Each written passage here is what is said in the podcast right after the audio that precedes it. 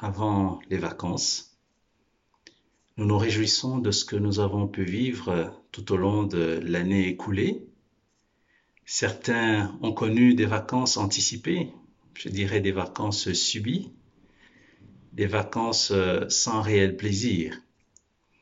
Mais nous voici à une phase où nous pouvons effectivement profiter des vacances euh, qui nous sont euh, accordées maintenant.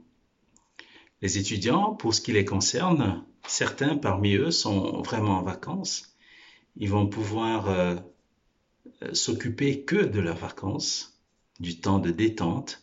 D'autres, au contraire, doivent euh, encore travailler un peu pour pallier les insuffisances euh, observées au courant de l'année, cette année particulière.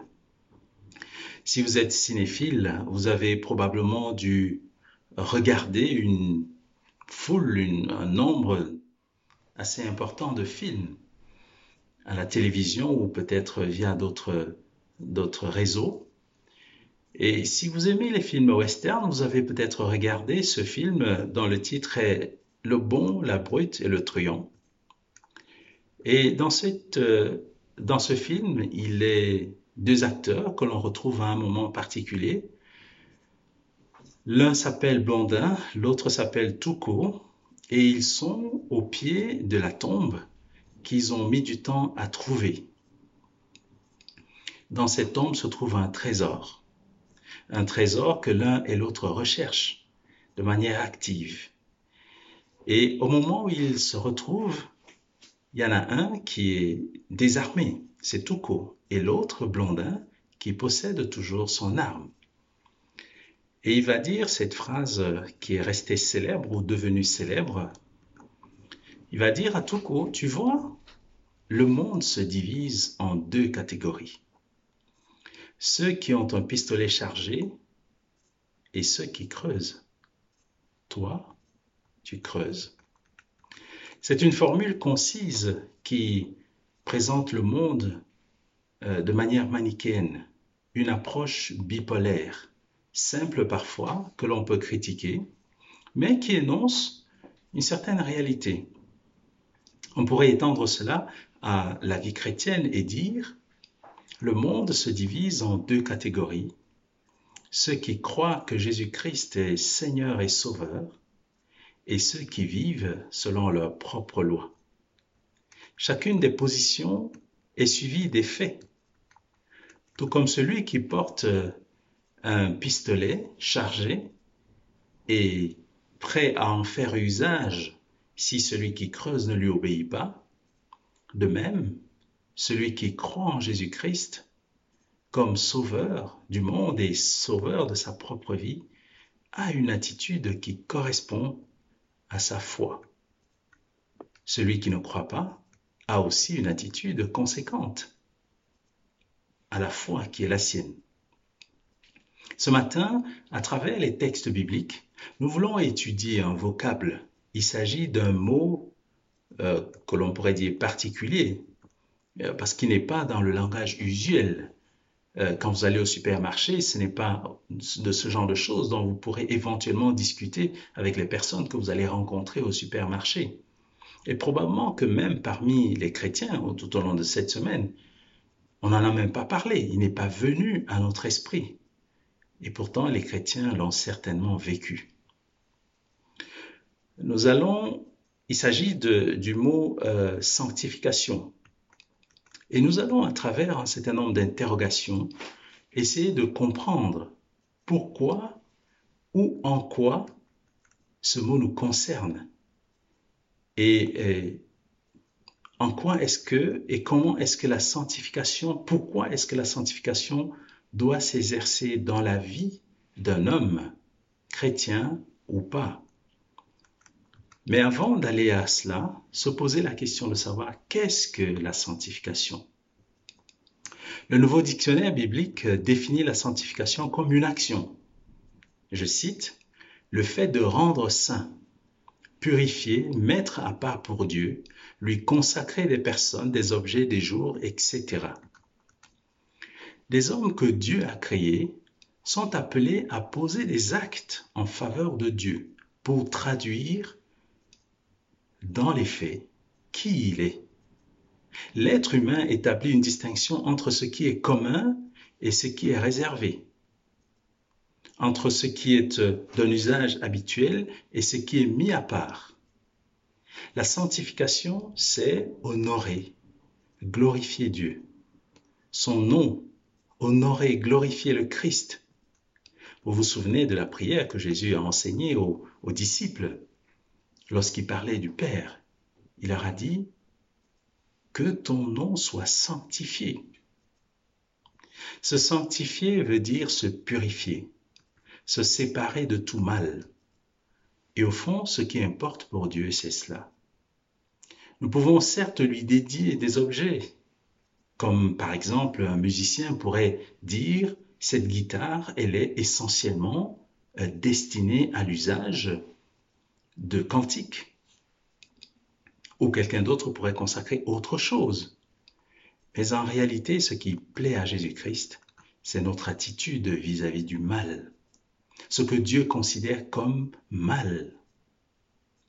Et d'où vient la sanctification? Je vous propose de lire euh, trois textes en Lévitique. Le premier, c'est Lévitique 11, versets 44 et 45. Il est dit ceci. En effet, je suis l'Éternel, votre Dieu. Vous vous consacrerez et vous serez saints, car je suis saint. Vous ne vous rendrez pas impurs par tous ces reptiles qui rampent sur la terre. En effet, je suis l'Éternel qui vous ai fait sortir d'Égypte pour être votre Dieu, et vous serez saints, car je suis saint. Lévitique 19, versets 1 et 2, l'Éternel dit à Moïse, Transmets ces instructions à toute l'assemblée des Israélites. Vous serez saints, car je suis saint, moi l'Éternel votre Dieu. Et puis Lévitique 20, versets 7 et 8, vous vous consacrerez et vous serez saints, car je suis l'Éternel votre Dieu. Vous respecterez mes instructions et vous les mettrez en pratique. Je suis l'Éternel qui vous considère comme saint. Nous sommes face à trois citations qui reprennent les mêmes mots. Pourtant, nous sommes dans trois contextes tout à fait différents. Dieu commence par donner des instructions au sujet de ce qui est digne d'être consommé il rappelle pourquoi son peuple ne peut pas manger certains aliments ou certains animaux. Ils appartiennent au Dieu saint. Ils sont mis à part et sont appelés à vivre cette identité de personnes mises à part. La deuxième citation nous place dans un contexte relationnel. Dieu commande d'avoir une attitude différente vis-à-vis des parents, une attitude d'empathie vis-à-vis des pauvres et de l'étranger. Dieu demande à ceux qui possèdent des champs de ne pas moissonner de manière complète, mais de laisser au bord des champs de quoi permettre à ceux qui manquent de nourriture de venir pour glaner et pour pouvoir se nourrir. La troisième citation met les Israélites face à l'idolâtrie les peuples autour d'Israël avaient l'habitude de sacrifier des enfants à des pseudo-dieux. Des enfants étaient amenés, égorgés, tués pour une certaine divinité qui n'avait en réalité de divinité que le nom. Dieu interdit à son peuple, Israël, de telles pratiques. C'est dire que les différents aspects de la vie de ceux qui sont les hommes et les femmes qui appartiennent au peuple de Dieu, ces aspects de leur vie ne sont pas une indifférence pour Dieu. Dieu regarde cela avec une attention particulière. Vous ne pouvez pas faire ce que vous voulez comme vous voulez parce que vous avez le Dieu saint qui est votre Dieu et qui vous conduit. Les membres du peuple de Dieu avaient donc une identité remarquable. Ils étaient différents des autres peuples. En dehors d'avoir un seul Dieu, unique, celui qui les a fait sortir d'Égypte, ils avaient aussi le Dieu Tout-Puissant. Face à ce Dieu, aucun autre ne peut faire le poids.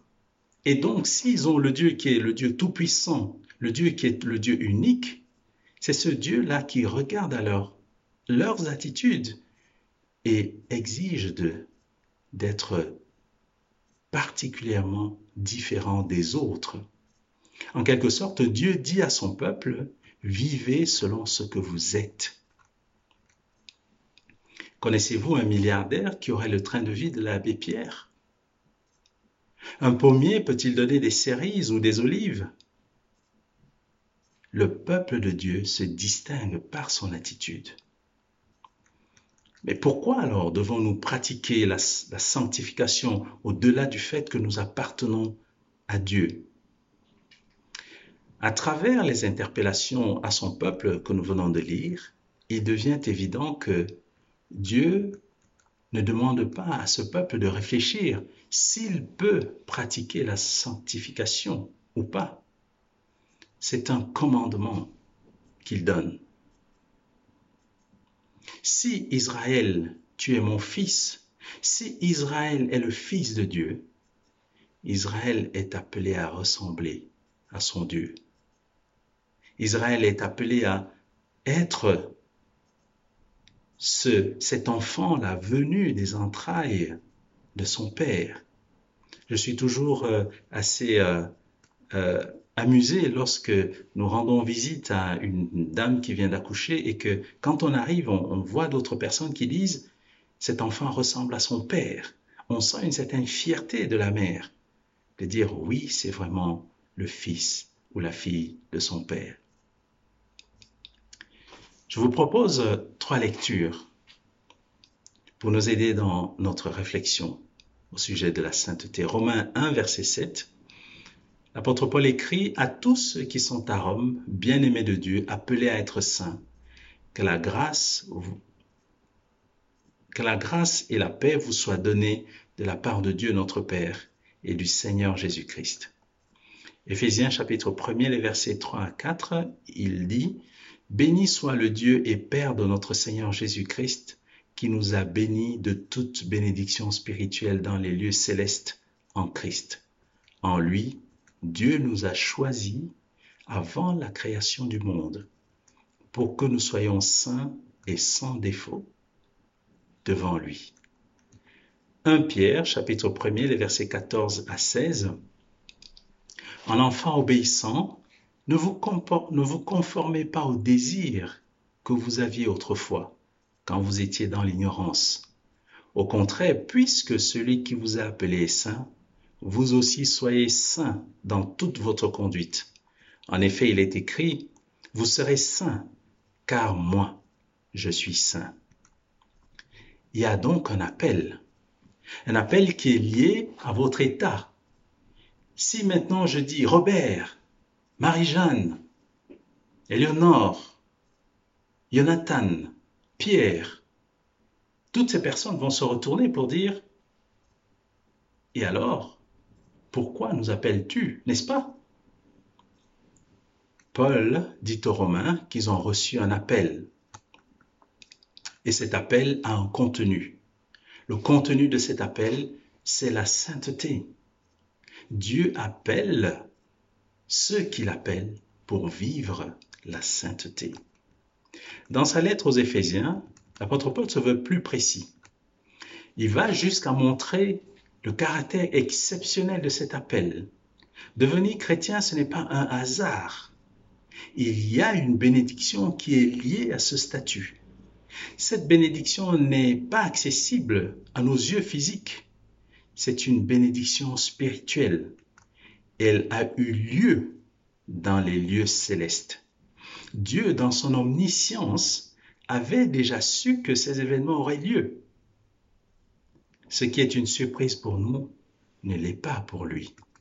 Cette bénédiction dans les lieux célestes veut nous rendre saints et sans défaut devant le Père. Et Pierre vient comme pour nous indiquer la voie à suivre pour goûter pleinement à cette bénédiction qui est déjà un acquis.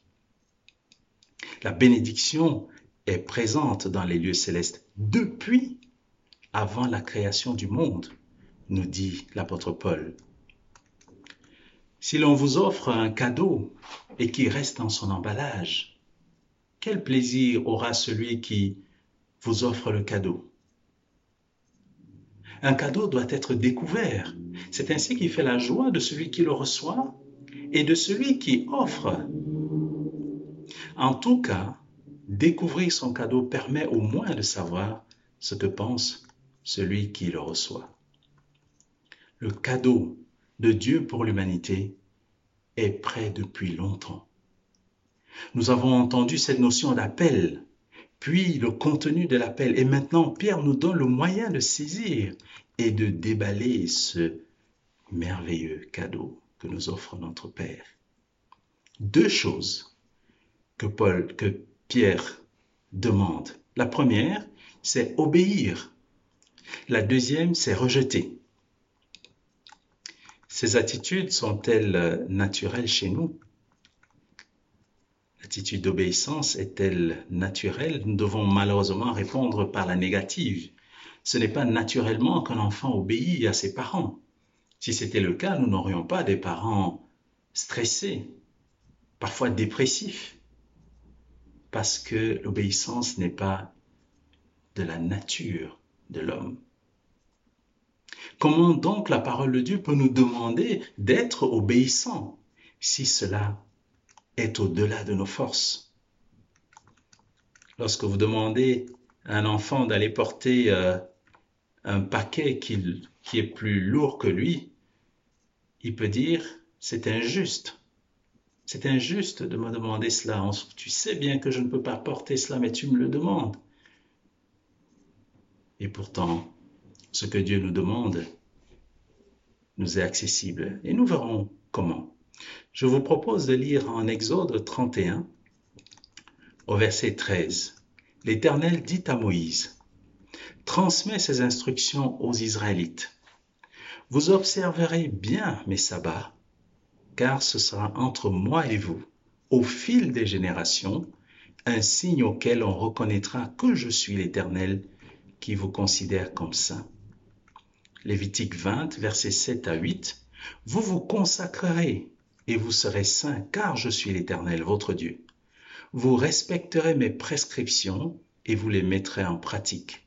Je suis l'Éternel qui vous considère comme saint. Acte 15, verset 9, il a fait, il n'a fait aucune différence entre eux et nous, puisqu'il a purifié leur cœur par la foi. Dans l'Ancien Testament, nous voyons Dieu qui agit comme par décret. Je suis Dieu et je vous considère comme saint. Dieu n'a pas demandé son avis à ce peuple. Nous savons qu'Israël n'a jamais été un peuple facile. Il est d'ailleurs souvent qualifié de peuple au cou raide, un peuple qui, malgré les bontés de Dieu, n'a cessé de critiquer son action, de rejeter son autorité. Quand vous allez lire en Exode 32, vous verrez l'érection de ce veau d'or, qui est un véritable scandale. Pourtant, en Lévitique, Dieu réitère sa parole concernant ce peuple. Je vous considère comme saint. Dans le livre des Actes, nous sommes au concile de Jérusalem.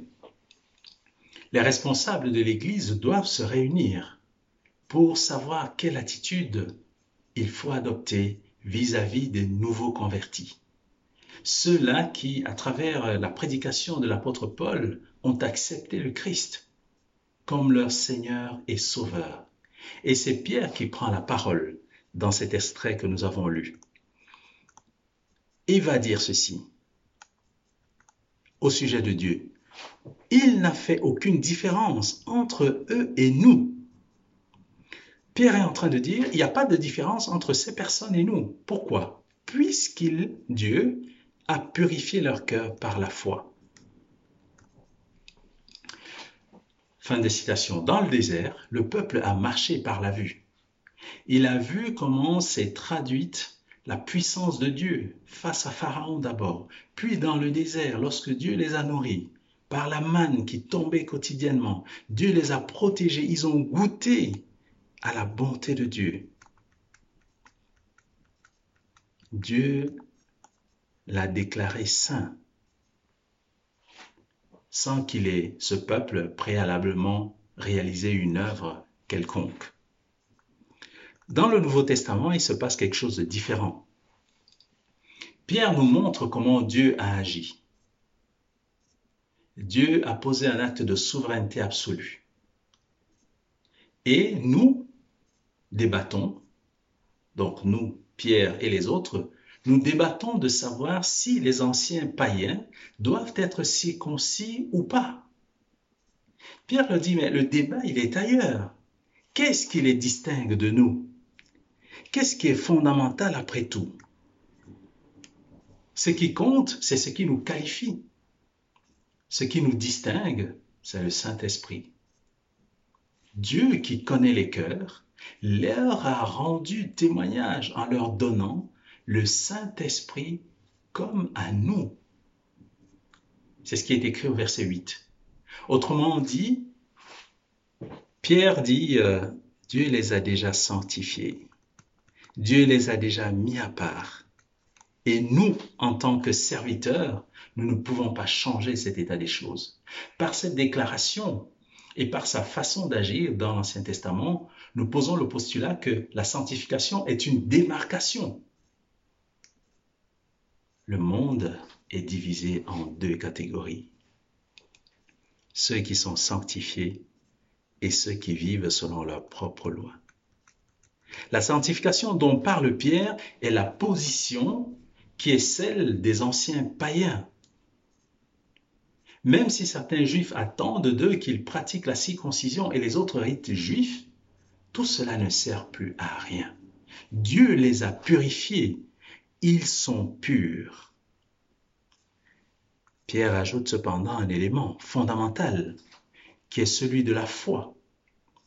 Parce que Dieu a regardé à leur cœur, il a vu la foi qui est la leur en Jésus-Christ. Par cette foi en Christ, ils sont déclarés purs. Dieu ne les voit plus comme rebelles, ni comme ennemis, mais il les appelle ses enfants. Parce qu'ils ont cru en Jésus-Christ, Dieu leur a donné le Saint-Esprit. C'est un peu comme lorsque une autorité appose son cachet, son tampon sur un document. Ce document fait office de loi. Ce document est valable partout où vous pourrez aller. Je ne sais pas si vous avez suivi cette semaine euh, cette information sur les déchets transportés de la Belgique vers la France avec de faux documents, une histoire d'escroquerie. Lorsqu'on a été regarder le cachet, le tampon de l'entreprise qui était censée avoir édicté ce document, eh bien le cachet ne correspondait pas. Dieu nous donne son Saint-Esprit comme authentique, comme pour authentifier ce que nous sommes désormais. La sanctification de position, celle que nous avons par la foi, elle fait toute la différence. Et elle ne peut être que en Christ. En effet, en Hébreu 10, versets 8 à 10, nous lisons, Tu n'as voulu et tu n'as accepté ni sacrifice, ni offrande, ni holocauste, ni sacrifice pour le péché, qui sont pourtant offerts conformément à la loi. Et ensuite il a déclaré, Me voici, je viens, au Dieu, pour faire ta volonté. Il abolit ainsi le premier culte pour établir le second. Et c'est en raison de cette volonté que nous avons été rendus saints par l'offrande du corps de Jésus-Christ une fois pour toutes. C'est donc à la croix que tout se passe. Nous sommes sanctifiés à la croix parce que à la croix, Jésus-Christ a porté notre péché. Jésus-Christ a pris notre condition. Il nous a sauvés une fois pour toutes de la mort éternelle. Jean 16, verset 8 déclare, Quand il sera venu, il convaincra le monde en ce qui concerne le péché, la justice et le jugement. Le Saint-Esprit, pour convaincre de péché, se sert de la parole la parole qui est prêchée pour amener un cœur à la vie. lorsque le cœur qui entend la prédication de l'Évangile pour ce qui concerne Jésus-Christ et son œuvre de salut, lorsque ce cœur l'accepte, Dieu établit sa demeure dans ce cœur repentant. Ce cœur qui a pris la décision désormais de vivre et de marcher d'une manière nouvelle. La parole de Dieu nous présente deux forces en présence. La chair et l'esprit. Nous venons tous au monde dans la chair. C'est notre nature en Adam. Cette nature qui est hostile à Dieu. Cette nature qui est rebelle. Cette nature qui se nourrit de tout ce qu'elle trouve pour son propre plaisir. Cette nature qui est insatiable. Et par-dessus tout, cette nature qui est vouée à la mort. L'esprit, qui est l'esprit de Dieu, est vie. Il nous veut du bien. Il veut nous sauver de la déchéance par Adam reçu. Il y a donc ici un choix à faire. Tu dois amener ta chair à la croix. C'est là qu'elle est crucifiée. Ta chair, ce n'est pas toi-même qui dois aller te suspendre sur une croix comme on voit parfois certains le faire à l'approche de la fête de Pâques dans certains pays. Non, la chair, c'est ce que tu es au fond de toi-même. C'est ce qui fait ta personnalité. C'est ce qui fait ton être. C'est ce qui est ce qui fait de toi un humain. Cela, tu dois le donner à Jésus-Christ. Tu dois accepter que Jésus-Christ devient ton sauveur, ton Seigneur. Lorsque tu as pris cette décision, ce n'est pas pour, pour un essai de quelques jours, de quelques semaines c'est un engagement définitif pour la vie. Et cela se passe une fois dans ta vie. Cette chair, elle est clouée à la croix. Le jour où tu dis, oui, Jésus, je veux que tu sois mon maître. Je veux que tu sois mon sauveur. Je reconnais que j'ai péché contre toi. Je reconnais que je suis pécheur et que j'ai besoin de toi pour être sauvé. Est-ce que cela veut dire que nous ne péchons plus? Non. Et c'est ainsi que nous entrons dans le deuxième aspect de la sanctification, qui est la sanctification au quotidien. Et je vous propose quelques lectures. La première, c'est en 1 Jean, au chapitre 1er, verset 7. Il est dit ceci. Mais si nous marchons dans la lumière, tout comme Dieu lui-même est dans la lumière, nous sommes en communion les uns avec les autres et le sang de Jésus-Christ son Fils nous purifie. Romains 6, verset 6, nous savons que notre vieil homme a été crucifié avec lui afin que le corps du péché soit réduit à l'impuissance et qu'ainsi nous ne soyons plus esclaves du péché. 2 Pierre chapitre 1 verset 5 à 7 Pour cette raison même, faites tous vos efforts afin d'ajouter à votre foi la qualité morale, à la qualité morale la connaissance, à la connaissance la maîtrise de soi, à la maîtrise de soi la persévérance, à la persévérance la piété, à la piété l'amitié fraternelle, à l'amitié fraternelle l'amour. La sanctification quotidienne, elle est l'œuvre du sang de Christ. Pardon. Que fait ce sang? Il nous purifie nous dit Jean. La sanctification de position nous amène inévitablement à la sanctification au quotidien. L'apôtre Jean nous dit, marchons dans la lumière tout comme Dieu lui-même est dans la lumière. Certaines personnes se disent chrétiennes, mais quand vous les entendez parler, les sujets tournent autour de la vie des autres. Des chrétiens qui passent leur temps à critiquer les autres. Rien n'est bien si ce n'est fait par eux-mêmes. Connaissez-vous des chrétiens avec une double vie? Le dimanche, il se présente comme un saint et en semaine, il est esclave de l'alcool et vit dans l'impudicité. Rien dans son comportement n'est différent de ce qu'il prétend être. La sanctification au quotidien consiste à fuir les œuvres du diable et à se tenir près de Christ. Alors vous allez me dire, mais les chrétiens sont donc des personnes parfaites. Eh bien non. Et à ce niveau, il y a un double danger. Le premier, c'est de se vautrer dans l'hypocrisie. Et le deuxième, c'est de devenir fataliste. L'hypocrite, qu'est-ce qu'il fait? Il voit son péché, ou alors il entend ce que les frères lui disent de sa vie.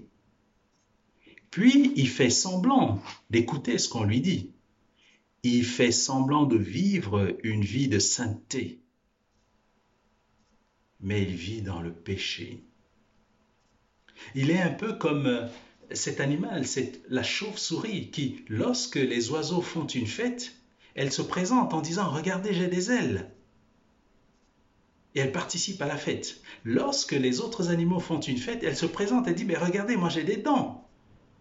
Donc je peux être au milieu de vous. Que les chrétiens ne soient pas comme l'hypocrite, parce que l'hypocrite se ment à lui-même le monde est divisé en deux catégories. Ou bien vous êtes à Christ, c'est-à-dire que vous avez renoncé à votre vie pour vous-même. Vous avez fait un choix complet, un choix définitif. Ou alors, vous décidez de rester dans le monde. Le fataliste vit un peu comme l'hypocrite, mais il est plus paresseux.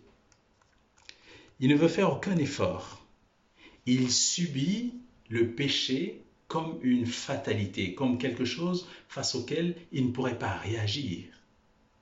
L'hypocrite fait l'effort de cacher son péché. Le fataliste se prend pour une victime. Ces extrêmes sont à éviter. Ce que le chrétien véritable fait, c'est qu'il lutte. Notre nature pécheresse, notre nature, elle est à la croix. Cependant, chaque jour, le diable vient nous suggérer des choses pour détruire cette relation à Christ. Et il ne se lasse pas. Jusqu'à la fin de notre séjour ici-bas, il continuera de nous suggérer. Ce qu'il ne faut pas faire, c'est s'apitoyer sur soi-même. Cela ne nous relève pas. Ne pratiquez pas non plus de l'autoflagellation elle ne mène à rien, si oui, à la dépression, voire plus loin. Ne soyez pas expert des regrets. Un homme violent qui frappe sa femme vient avec des regrets, mais à la première occasion, récidive et récidive encore, parfois jusqu'à ce que cela devienne, cela mène à l'irréparable. Les regrets servent à peu de choses. Vous avez fait du tort à quelqu'un, une personne que vous aimez, allez la trouver, demandez-lui pardon, mais surtout, prenez la décision de ne plus recommencer. Lorsque vous avez fait ce premier pas, allez auprès du Christ, demandez-lui pardon. Son sang vous purifie de tout péché. Certaines personnes, lorsqu'elles ont péché, s'abstiennent de lire la parole de Dieu. Quand il était possible de se rassembler, elles ne vont pas à, l'église parce qu'elles pensent qu'avec le temps, les choses vont tout simplement s'effacer. Le temps n'efface pas le péché. Parfois c'est le contraire. Dieu veut notre sanctification et il a donné le moyen pour atteindre cet objectif. Il a donné tout ce qui est nécessaire à la piété, nous dit Pierre. Alors courez ouvrir ce merveilleux cadeau de Dieu. Oui, vous pouvez comme chrétien fuir la corruption qui existe dans le monde. Vous pouvez euh, faire des efforts.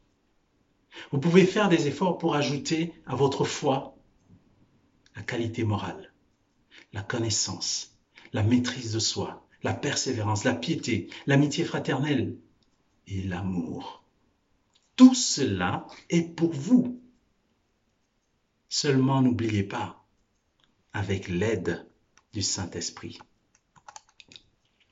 Alors en conclusion, chers amis, voici les vacances à notre porte. Vous avez peut-être une revanche à prendre sur le confinement.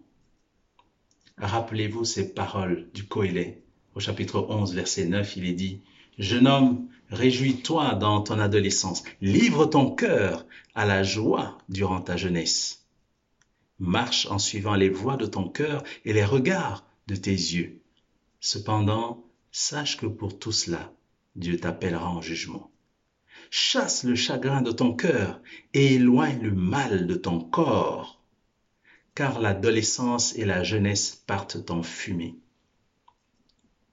Le Seigneur ne nous interdit pas de nous réjouir des bonnes choses qu'il nous donne.